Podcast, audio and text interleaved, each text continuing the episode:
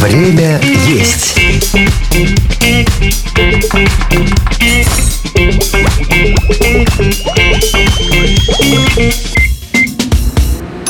Всем привет! Вы слушаете «Время есть». Меня зовут Михаил Вольных. Это кулинарный подкаст, где я вместе с разными поварами и блогерами знакомлю вас с кухнями разных стран и народов мира. Сегодня мы будем разбираться в блюдах народов Центральной Азии вместе с Александром Садчиковым, шеф-поваром ресторана «Мемо». Привет, Саш. Всем привет! Меня зовут Александр. Этот подкаст лайфхакер делает вместе с кулинарным проектом «Время есть». Это специальный раздел на нашем сайте. Там вы найдете рецепты на любой вкус. По традиции, один из этих рецептов прозвучит в конце выпуска, так что слушайте до конца.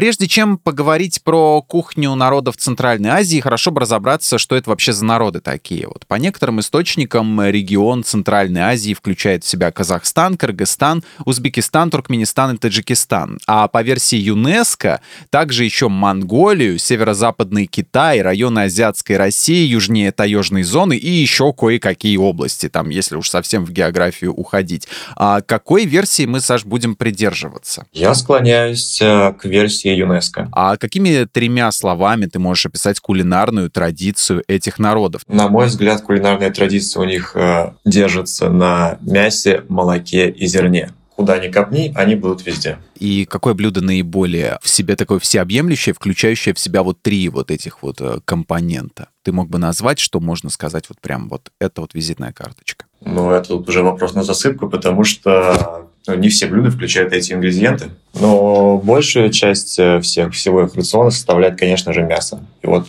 молоко и зерно – это дополнение. Скажи, правильно ли будет сказать, что царь среди блюд среднеазиатской кухни – это плов? И да, и нет. Ну вот, э, с нашей точки зрения, плов – это, конечно же, царь, но так как мы уже условились на том, что Средняя Азия более обширна, не у всех народов плов – это главное блюдо. Но примем это как должное и согласимся с этим, потому что плов действительно первое блюдо, которое приходит на ум, когда говорят о странах Центральной Азии. А каким, на твой взгляд, должен быть самый вкусный и классный плов? А, самый вкусный и классный плов, а, на мой взгляд, должен быть, а, да, в принципе, как любое другое блюдо, сбалансированным. Угу. Это означает, что там должны быть правильные пропорции риса, мяса и овощей. Вот. И самое основное, он должен быть рассыпчатым. Никакого клейкого риса. Иначе будет другое уже блюдо. Что-то похожее, да, я знаю, что это уже какая-то рисовая каша, и большинства людей, которые первый раз пытаются приготовить плов, именно она и выходит, да? Да, все верно. У меня было так, наверное, раз пять подряд когда я только учился готовить плов. То есть раз пять, а потом ты уже научился, узнал какой-то секрет. Да, все приходит с опытом, э, важна практика. Ну и основной секрет не нужно перемешивать рис. Mm. Это просто самое золотое правило. Будем иметь в виду, перемешивать, не перемешивать. Ну, ну да, рука так и тянет э, перемешать. Да. А, это, это интересно, да. Я не, я не знал, кстати, я попробую. Возможно, когда-нибудь у меня получится. Уж не знаю, на какой точно раз. Вот, кулинар я тот еще. Вот. Слушай, а что такое ша шавля, шавля? Как, как это вообще правильно? На какую букву ударение ставят там? А, ну, правильно скажет только носитель. Я считаю, что правильно шавля. Что это за блюдо? Расскажи. Ну, это блюдо, ну, оно второе по популярности блюдо после плова среди угу.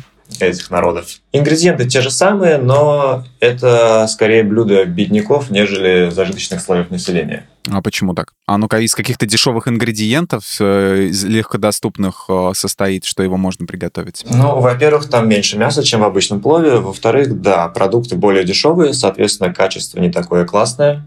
И сложно сварить как раз-таки тот самый рассыпчатый рис, потому что более дешевые сорта, они не такие твердые по структуре, и из них выходит много крахмала. На выходе получается та самая каша. Но шавля – это не оскорбление, не нужно об этом думать. Как бы оно ни звучало, да, неоднозначно. Да, это такое же важное блюдо. Как обычно, блюдо для бедняков э, – одни из самых важных для истории да, конечно. И они изначально могут быть блюдами для бедняков, а потом уже перерасти в деликатес. Вот у нас такие примеры были уже э, с историей про испанскую кухню. Я знаю, что некоторые люди готовят э, сладкий плов с изюмом, курагой, черносливом. Как, как ты к этому относишься? Сладости и плов сочетаются вообще? Я к этому отношусь максимально положительно. Я сам люблю плов добавлять изюм. Не все разделяют мои стремления, но тем не менее. В общем-то, это все еще плов. Вариантов плова масса. У каждого он свой. Там ЮНЕСКО говорит, что их 40 рецептов. Но мои знакомые говорят, что в Узбекистане в каждой семье свой плов. Я не знаю, сколько это версий рецептов. Очень много. Очень много. Да. да. И есть э, ну, такие яркие представители. Это бухарский плов, туда как раз-таки идет изюм. Мне он очень нравится. А в Азербайджане, кстати, тоже готовят плов, но туда идут прям не только изюм, но и другие сухофрукты. По-моему, чернослив, курага и что-то еще. А это блюдо вообще можно по-прежнему называть пловом или это уже что-то совершенно иное? Это все еще плов, просто дополнено немного другими ингредиентами. Ну, то есть у него такой же запах, и он такой же со солоноватый вкус, да, то есть соль, с добавлением соли, то есть это ни в коем случае не э, рисовая каша со сладостями. Нет, это не блюдо на завтрак, ну хотя на завтрак тоже можно его съесть. Это тоже плов, просто дополнен более сладкими акцентами э, но в то же время это все еще не сладкое блюдо. А нужно ли приучать человека к такому блюду, то есть, э, скажем так, каков порог вхождения, как это любят говорить у него, то есть э, один раз, два раза, или, или прям сразу может человек просто влюбиться в этот плов? Порог вхождения довольно низкий. Тут все зависит от индивидуальных вкусовых предпочтений. А если человек э, скептически к этому относится или, в принципе, ненавидит изюм, а таких очень много, как оказалось, то такие виды плова для них будут сложны для понимания. Но для тех, кто готов к новому, хотя чего там нового, э, этим рецептом сотни лет, то очень просто будет понять вкус и распробовать. Хейтеры изюма, как обычно, э, многое пропускают, вот. Так что ненависть вообще ничего хорошего не, не, не приносит, а уж тем более к еде. Ну, тут они сами себе делают хуже. Какие еще каши популярны э, в кухне Центральной Азии? Из каких круп? Популярные крупы, ну, их на самом деле их не так много ну, такие, чтобы прям были известные. Они очень много используют э, маш. И еще я недавно откопал такую прекрасную крупу, как джугар. Из нее они делают муку и тоже добавляют в каши. Э, также стандартный нут, рис, ну и все пшеничные. Особых раз... Э, таких, знаете, разниц нет, ну, типа специфик. Mm-hmm. Вот все крупы, которые мы знаем, они там есть. Каша из Маши, это очень, очень интересно звучит. Это прикольно, наверное, в меню встретить такое. А если оно так, если оно так называется там? Нет, оно там немного по-другому называется. А, машкичири. А, машкичири. А, то есть каша из Маши, это, это уже, это уже, это уже наши фантазии все. А, машкичири, да, это уже, это уже совсем иное, как с той историей про гренки и круто тон. Традиционными видами мяса для народов Центральной Азии являются баранина, конина и говядина. Вот э, пишут, что птица встречается не очень часто. Это действительно так? Да, это правда, но нужно понимать, что большая часть населения данного региона – это кочевники. И уж так сложилось, что стадных животных проще выращивать, переходя с одного места на другое, нежели птицу, потому что когда-нибудь кто-нибудь видел стаю птиц, которые ходят по указке? Нет, такого, к сожалению, нет. Соответственно, у них нет такой культуры, как потребление птицы. А в то же время они довольно-таки благосклонны к, к дичи, к дикой птице. Но это опять же потому, что ты идешь по степи и охотишься параллельно. Не нужно думать, разбежались у тебя куры или нет. Читая про традиционные блюда региона, я не раз видел шаурму, но и э, тут не без прикола. Кто-то вот относит ее к ближневосточной кухне, кто-то к среднеазиатской. А если покопаться в истории, то можно найти, что шаурму то ли придумали, то ли сделали популярные два турка, которые жили в Берлине. Вот якобы а, в начале 70-х годов прошлого столетия пара иммигрантов открыла в немецкой столице крохотное заведение на автобусной остановке. Там они а, продавали спешащим немцам жареное мясо с овощами, завернутое в тонкий тонкий лаваш. Называлось это блюдо донер-кебаб. А, и, впрочем, также оно и продолжает называться по сей день. А, чья шаурма на самом деле, как ты думаешь? Ну, я не отношу шаурму к а, блюдам Центральной Азии, потому что, как ты уже говорил, ее изобрели в Берлине. И это немецкое блюдо.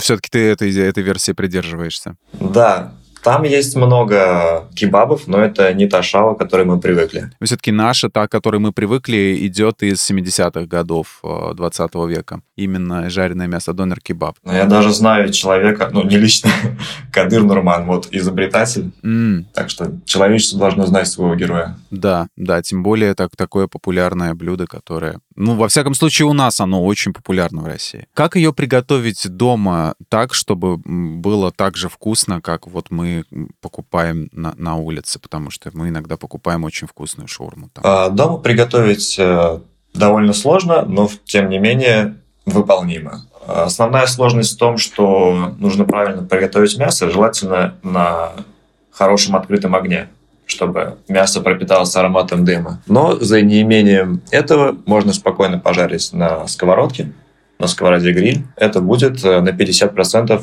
похоже. Но самое основное это, как и с любым другим блюдом, использовать качественные продукты. Не стоит экономить на себе и окружающих, когда дело заходит о еде. Mm-hmm. И очень важно сделать тот самый правильный соус.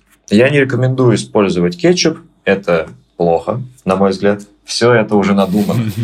Возьмите просто хороший йогурт, дополните его травами по своему вкусу, чесноком и солью. Больше ничего не нужно. А, такой не сразу в голову придет. Я лично видел очень раз, разного вида соуса какие-то. Один, я помню, какой-то был фиолетовый, из фиолетового цвета, из каких-то... Я не помню, из каких из различных соусов, но вот эта вот кашица, а, разведенная в, в, в чашечке, она мне надолго запала. До йогурта вряд ли кто-то сам додумается, вот, потому что йогурт сладкий, вот, и чтобы его можно было как-то переделать. Ну нет, почему? Йогурт не сладкий. Классический йогурт, он кислый как раз-таки. А, классический ты имеешь в виду? Мы, а, то есть йогурт, то есть погоди, это получается мы не возьмем Данон какой-нибудь или чудо-йогурт, нам нужно брать, может быть, самому сделать лучше? А, йогурт можно сделать самому, но крайне не Заморочиться надо будет. Да. Если очень много свободного времени и желания, то, конечно. А поджаривать лаваш нужно? На сковородке, допустим, чтобы хрустел? Ну, обязательно. Весь вкус в этом. Ну, просто бывает он мягкий, они как бы его слегка так при, прижаривают, прижимают, и он получается не совсем хрустящий. А потом, когда ты, допустим, если берешь на улице, приносишь домой, чтобы разогреть, не кладешь его в микроволновку, а разогреваешь на сковороде, и хрустящий лаваш, так получается гораздо вкуснее. Да, все верно, ведь э, когда пища хрустит, э, мозг дает сигналы, что это вдвойне вкусно, выделяется слюна, мы думаем, что mm-hmm. это что-то совершенное. Mm-hmm. Опять вход э, за, запускаются эмоции, и есть становится вкуснее. Да.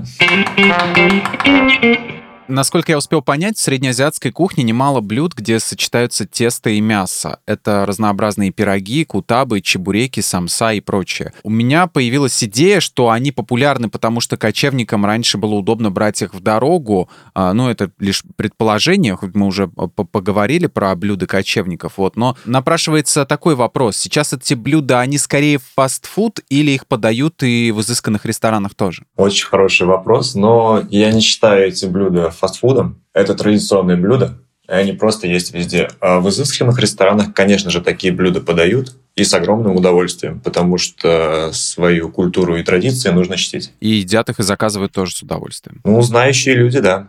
А вот у меня в ресторане есть одно такое блюдо, кочевников, скажем так. А некоторые люди не понимают, что это, но знающие говорят спасибо, что оно есть. А что это за блюдо? А, это татарское блюдо зурбалиш. Это как раз-таки тесто, мясо, все как мы любим. Продолжая тему мясного и мучного, поговорим про бешбармак, э, лагман и манты. Это тоже три традиционных блюда. Они совсем, конечно, не похожи друг на друга, но в них есть тесто и мясо. Расскажи о каждом из них подробно. Ну что ж, начну с бешбармака. Вот если мы говорили ранее, что плов – это король Центральной Азии, то бишбармак – это король казахской кухни. Потому что первое, что можно узнать из интернета, будет оно, про еду Казахстана. Про него я узнал довольно-таки рано, еще в детстве, потому что мои соседи были казахи, они с радостью меня с ним познакомили. И даже сказали, почему он так называется. Его нужно есть руками, переводится как пять пальцев. Все довольно просто. Это хорошо отваренное мясо с лапшой, которую резу, режут э, такими брусочками-ромбиками, подают с отварным картофелем и крепким бульоном. Все это выносится на огромные тарелки и по особым случаям. Э, лакман, как и бешбармак, это тоже мясо с лапшой. Отличие в следующем. А, лапша там длинная, и само блюдо, оно варьируется по сухости. У кого-то оно просто лапша с мясом, у кого-то очень сильно похоже на суп. Такой, я бы назвал соусный. Но для меня классический лагман это как раз-таки как раз-таки суп. Я ел просто только, только суп, да, а в других видах не, не пробовал. Да, но самый популярный как раз-таки такой более, супа, более суповая версия. Ну и мое любимое блюдо это манты. Они же, для простого понимания, тех людей, которые, я не знаю еще, знают, что такое манты или нет, это тоже пельмени, готовятся на пару. А, самое такое основное отличие, то, что они готовятся на пару, и по традиции там обычно баранина. Но опять же зависит от того, в каком регионе готовятся. Но точно скажу одно, в мантах не должно быть свинины. Ага, это табу. Это табу, да. Это все зависит от как раз-таки культуры народа. А как ты относишься к экспериментам, когда добавляют картошку, допустим? Ну, мне как э, повару эксперименты всегда близки я к этому отношусь максимально толерантно. Но эксперименты для себя или для своего заведения тоже? Или они сначала для себя, а если вкусно, то потом идут в заведение? Ну, изначально все эксперименты, конечно же, провожу на себе, и если это блюдо вкусное, то нужно знакомить э, всех остальных с ним, потому что вкус э, надо развивать. Кажется, супы в этом регионе очень специфические, ну, то есть не такие, к которым мы привыкли, например, на основе айрана и острые супы с кусочками крахмала. Что вообще насчет супов или каких-нибудь похлебок, что ты посоветуешь попробовать? Ну, хочу сказать, что супы занимают э, довольно, довольно большое место в их кухне и по консистенции они кардинально отличаются от э, европейских супов. Они более густые, плотные и жирные. Вот. Я бы рекомендовал попробовать э, два супа для начала. Это шурпа, это вот такой самый мейнстрим, с которого все начинают. Ну да, все слышали про него. Все про него слышали, но не все пробовали. И еще есть один интересный суп, э, мостова, кажется, так он называется. Для более простого понимания, это жидкий плов. Прям такой очень жиденький, но это все же не плов. Это наваристый суп, а ингредиенты такие же, как в плове.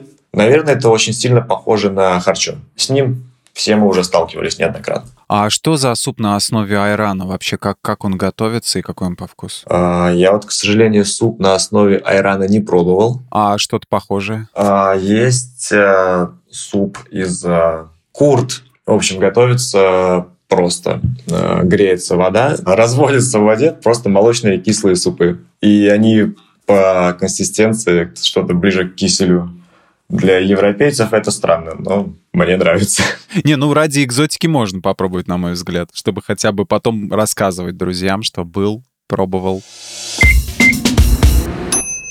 Перейдем к овощам. Насколько распространены вообще в, в кухне Центральной Азии блюда из овощей? И какие из них самые вкусные, на твой взгляд? Вот, кстати, овощи, ну, блюда самостоятельные из овощей э, не особо распространены. Они обычно идут как дополнение к плову. Ну, или к любому другому блюду из мяса. Ну, на мой взгляд, самое вкусное – это салат, который подают, э, собственно, к плову, ачучук. Там всего три ингредиента – помидоры, лук и острый перец – и больше, в принципе, ничего не надо в этой жизни. А блюда из рыбы, вот а, выхода к морю страны региона не имеют, но есть реки, и как, как там с рыбой обстоят дела? А, с рыбой дела там обстоят довольно-таки скудно, рыбы у них не особо много. Каждый раз, когда я спрашиваю у носителя культуры, почему вы не едите рыбу, они говорят, мы не знаем просто не едим. Это, это, это тайна, покрытая мраком. Ну, не, не их культура, видимо, ну да, потому что мало-мало блюд. Мало рыбы самой.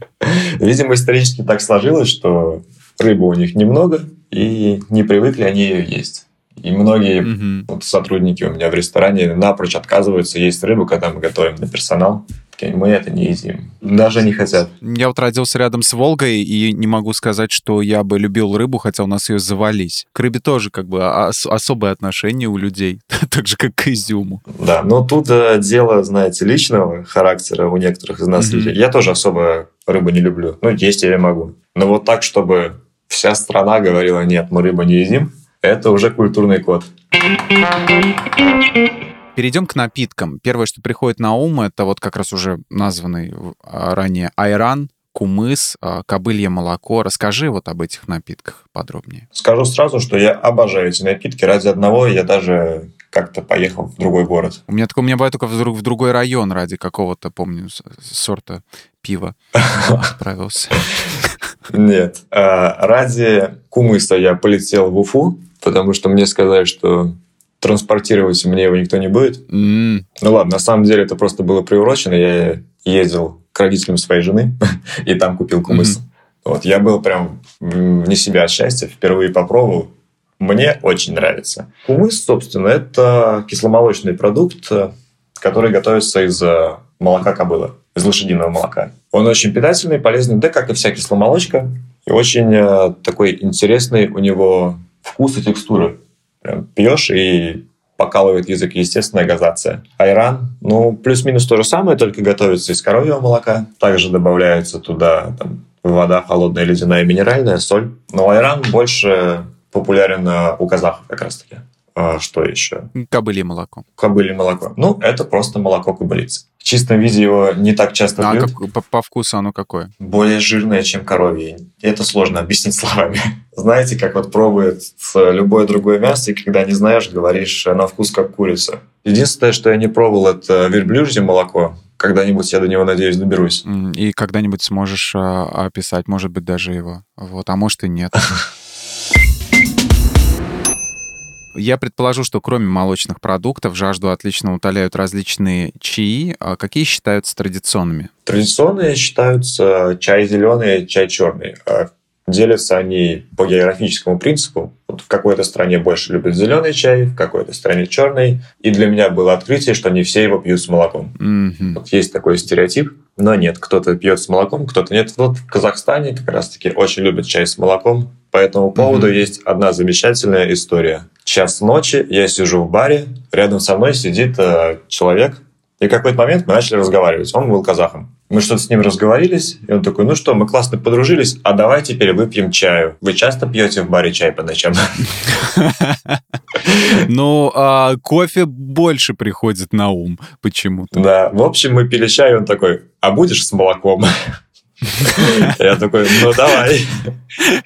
Встреча начала принимать очень не- неожиданные обороты. Да, в итоге мы пили чай с молоком, да, пока все вокруг нас пили алкоголь.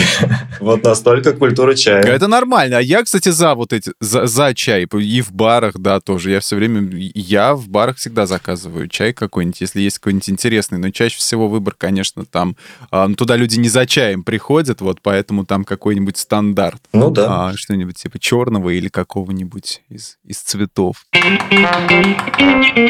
Я прочитал, что в числе лучших добавок к чашке зеленого чая считаются сладкие баурсаки на основе творога с зажаренной хрустящей э, корочкой. Это такой десерт. Э, это баурсаки казахский десерт, э, если я не ошибаюсь, правильно? Да, все верно. А какие еще сладости готовят народы Средней Азии? Ну, начну с моего фаворита, это чак-чак. В других э, регионах он называется по-разному, но смысл один и тот же. Это тесто, политое сахарным сиропом. Вот. Это вот прям король. Как для многих плов, для меня чак-чак. Король десертов. Да, как раз таки в Казахстане он называется шак-шак. Как-то так. Мгм, мгм. А чак-чак э, в Татарстане, скорее всего, да? Да, ну, опять же, это тоже кочевые народы, которые решили осесть здесь. Вот. Ну и если склоняться к версии ЮНЕСКО, они как раз-таки относятся. А что еще? Есть хворост. Вот мы все его с детства знаем. Это как раз-таки сладость из э, Средней Азии. Очень похоже на бурсаки, но более хрустящая. Из э, такого интересного есть э, жидкая мучная халва. Это прям на любителя. Я вот однажды попробовал и понял, что это, это блюдо не мое. Готовится оно- Что ты не любитель. Готовится, Что ты не да. тот любитель, на которого это рассчитано. Это прям что-то специфическое. Готовится из бараньего жира, муки и сахара. Интересное сочетание, да. Да. Ну, люди выкручиваются как могут, готовят э, десерты из подручных материалов, скажем так. Да, ну и по традиции, знаете, вот есть халва, сухофрукты, орехи в карамели. Это все оттуда, и это все мы любим. А сейчас давай попробуем что-нибудь приготовить сами. Рубрика «Блюдо дня». Блюдо дня. Итак, что мы будем сегодня делать? А, Что нам для этого понадобится? Мы не будем изобретать велосипед и будем готовить плов. Тот самый. Тот самый правильный. Да. Нам потребуется баранина хорошего качества. Все зависит от того, на какое количество человек вы готовите, но по традиции плов нужно, нужно готовить в огромном количестве, поэтому берем килограмм баранины. Также нам потребуется курдюк. Это тоже часть баранины, это его сало. примерно грамм 300. Э, килограмм моркови, репчатого лука. Все зависит от ваших вкусов, но в среднем это две крупные головки, грамм 300-200, больше вам не нужно. Чеснок, целые три головы берем, острый перец, примерно два стручка, соль, специи по вкусу, а, специи точно должна быть зира, барбарис опционально, все остальное по желанию. И самое главное – это рис. Рис нужно выбирать для плова, не какой-то там обычный. Специальный. А, да, я рекомендую сорт, а, называется лазер. Его вывели не так давно, как раз таки в Узбекистане. И с кем бы я ни общался, мне его советуют. Я его пробовал, он действительно хороший. Риса нам нужно килограмм. И как я ранее говорил про пропорции, как раз таки получается килограмм мяса, килограмм риса, килограмм моркови. Это очень важно. А теперь начнем готовить. А, для начала нужно все ингредиенты подготовить. Берем сначала жир, режем его маленькими кусками, там, сантиметр на сантиметр, как вам удобно. И, в принципе, можно начинать его медленно вытапливать. Пока он вытапливается, крупно нарежьте баранину средним кубиком. Средний кубик это, если что, 5 на 5 сантиметров. Точнее, крупный кубик. А, лук режем кольцами. Морковь нужно нарезать соломкой. Но не как на морковку по-корейски, соломка должна быть прям как с палец толщиной. В общем-то, жир у нас топится. Когда он вытопился, шкварки мы убираем, оставляем только тот самый жир, на котором будем жарить. Он должен быть максимально сильно разогрет, и в него уже просто опускаем аккуратно мясо. Главное закидывать мясо поэтапно, а не разом, потому что температура собьется, и мясо начнет э, вариться, а не жариться. Мясо нужно хорошенько поджарить до корочки, но, пожалуйста, не пересушивайте его. Его еще нужно будет варить, поэтому если оно не дожарилось, это замечательно. А как только мясо поджарилось, э, нужно уменьшить огонь до среднего, а добавить туда лук и обжарить его до прозрачности периодически помешивая. На этом этапе очень нужно помешивать, не на финальном. А, как только лук стал прозрачным, можно добавить морковь, ну, точнее, нужно равномерно ее распределить, обжарить, пока она не станет такой альдента. А, заливаем все это водой, чтобы вода покрывала полностью. Добавляем туда уже специи. Все это перемешиваем. И поздравляю, у нас получился зирвак. Это вот та самая базовая заготовка, на основе которой уже готовится плов. А, когда у нас э, зирвак приготовился, туда добавляем рис. Рис нужно промыть, это базовое правило, рис всегда промываем, потому что на нем может быть пыль, да и плюс лишний крахмал тоже с него уйдет. Он нам в этом блюде не потребуется. Мы готовим не ризотто, напоминаю. Добавили рис, выложили ровным слоем, перемешали, залили водой на два пальца, одно из тоже базовых правил. Э, довели до кипения, закрыли крышкой, убавили огонь до минимума, и ждем. Готовиться будет примерно минут 30. А после этого открываем крышку, смотрим на рис. По идее, он должен быть готов, если все правильно сделали. А, есть еще один нюанс. Вода может не выпариться. В этом случае в плове сделают углубление прямо до дна. Немного прибавляет огонь, вода испаряется, и плов почти готов. Как только вода испарилась, огонь выключается, все это закрывается крышкой и настаивается еще минут 20-30. Э, Там по желанию. И только после этого плов можно уже начинать раскладывать и есть. И все, и плов готов, как говорится. Да. А я напомню, что этот рецепт э, вы можете найти на нашем сайте в разделе «Время есть». Ссылку на него мы оставим в описании к выпуску. Саш, большое тебе спасибо за беседу. Было очень полезно, информативно. Мы узнали, как готовится настоящий плов. Это очень важно. Многие будут готовить теперь его вместо рисовой каши, в том числе и я. Друзья, следите за нашими другими проектами, такими как «Ситуация Help». В этом подкасте мы рассказываем истории людей, которые попали в экстремальные ситуации, но нашли из них выход. Ставьте нам лайки, звездочки и оставляйте приятные комментарии. А мы с вами прощаемся. Всем пока. Пока.